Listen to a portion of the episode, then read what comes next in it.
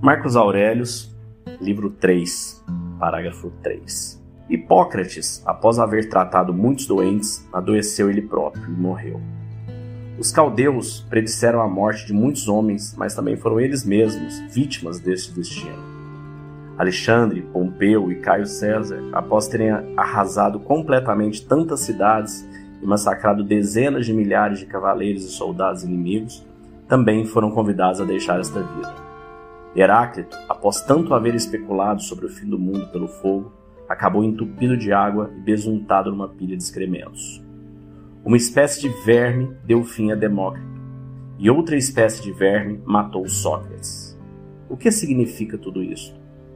Ora, você embarcou, você fez a viagem, você alcançou a praia da outra margem, agora desembarca. Se for de fato para outra vida, você não precisará de escolta de nenhum deus até lá. Mas se acaso for para um estado vazio de sensações, você não será mais tolhido por dores ou prazeres, e deixará de ser servo de um vaso corpóreo, que ainda é mais vil quando domina e escraviza. Assim, de um lado a inteligência e divindade, de outro, terra e corrupção. Não desperdice o que lhe resta dessa vida, pensando na vida alheia, a menos que em tais pensamentos exista algum objetivo de interesse público comum. Pois, quando se prende a preocupação do tipo o que diz o fulano, o que faz o fulano, por que fez, o que deve estar dizendo, o que deve estar pensando, maquinando e coisas assim, se perde um tempo precioso que deveria ser usado para cuidar do governo de nossa própria alma. Assim, nós devemos observar em nosso encadeamento de pensamentos tudo o que é inútil e sem propósito algum sobretudo as curiosidades obsessivas e as más ideias. Trata de expulsar todos eles de casa. Um homem deveria se habituar a ter em sua mente pensamentos de tal qualidade que, se lhe perguntarem repentinamente no que está pensando, possa sempre responder de forma imediata e verdadeira, nisto ou naquilo. Suas palavras devem transparecer que tudo o que se passa em seu interior é simples e bom Pensamentos dignos de uma pessoa sociável, que não se detém em ideias de prazer e luxúria. Tampouco nutre qualquer rivalidade, inveja ou desconfiança, ou qualquer outro pensamento que o deixaria envergonhado se lhe fosse obrigado a revelá-lo a quem o perguntou. Pois, um homem que assim vive e não mais posterga estar entre os melhores é como um ministro ou um sacerdote dos deuses, também se valendo da divindade plantada em seu coração para se tornar incorruptível pelo prazer. Intocável por qualquer sofrimento, insensível aos insultos e a toda maldade, um guerreiro na mais nobre das batalhas, alguém que não pode mais ser suplantado por nenhuma paixão e aceita de toda sua alma tudo o que ocorre e tudo o que lhe cabe como porção do destino.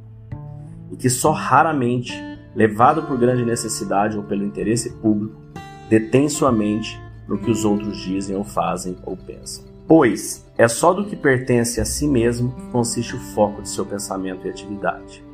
E ele se detém constantemente naquilo que lhe coube da soma de todas as coisas, e faz de cada um de seus atos um ato justo, e está convencido de que a sua sorte neste mundo é boa, pois aquilo que cabe a cada homem também se relaciona e se conecta com o destino de todos os homens.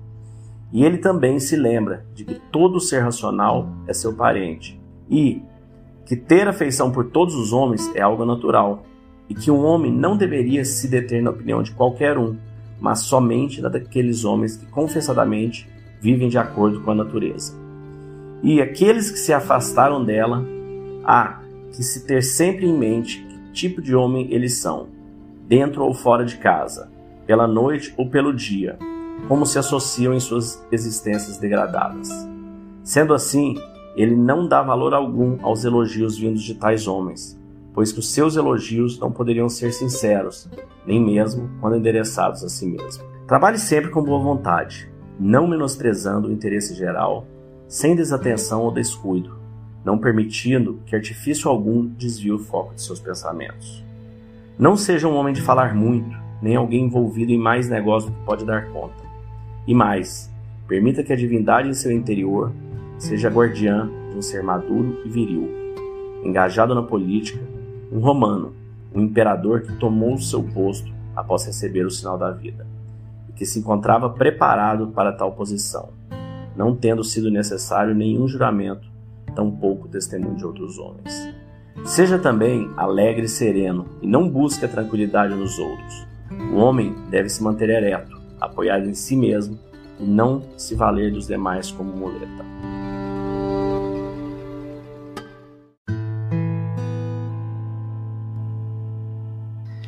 Eu acho muito interessante nessa, essas três partes da carta né, do, do Marcos Aurelius. Ele, na hora que ele começa falando das pessoas que morreram, que na época dele eram os grandes, né? Caio César, Pompeu, Alexandre o Grande. E assim, a reflexão é, ok, que, que, tudo que eles fizeram, tudo que eles passaram, eventualmente tá todo mundo morto, né? É igual para nós, tudo que a gente olha todo, mundo de 100 anos atrás, 120, tá todo mundo morto, não tem mais ninguém. A Terra se renovou completamente. E se a gente olhar 100 anos para frente, olha 150, né? Todo mundo que está vivo hoje vai estar tá morto.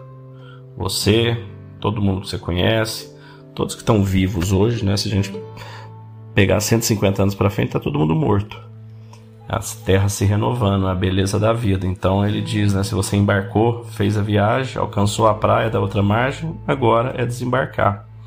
Então mais uma vez, você viver o presente, viver bem, perder o apego. É, ele fala, né, não desperdiçar seu tempo pensando na vida alheia. O Steve Jobs tem aquele discurso dele de Stanford que é maravilhoso, vocês digitarem aí discurso de Steve Jobs Stanford, vocês vão ver um dos discursos mais lindos que eu acho ele fala: não viva, né? Don't live someone else's life, não viva a vida de outra pessoa. Tudo que a gente tem é o que a gente tem agora, é a nossa vida. Então a gente todo dia tem que acordar e ter a consciência disso, para a gente não perder esse tempo. E outra coisa que ele diz também, né, nessa parte, o, homem deveria habituar em ter sua mente bons pensamentos sempre. No caso de alguém te perguntar, você poder responder na hora.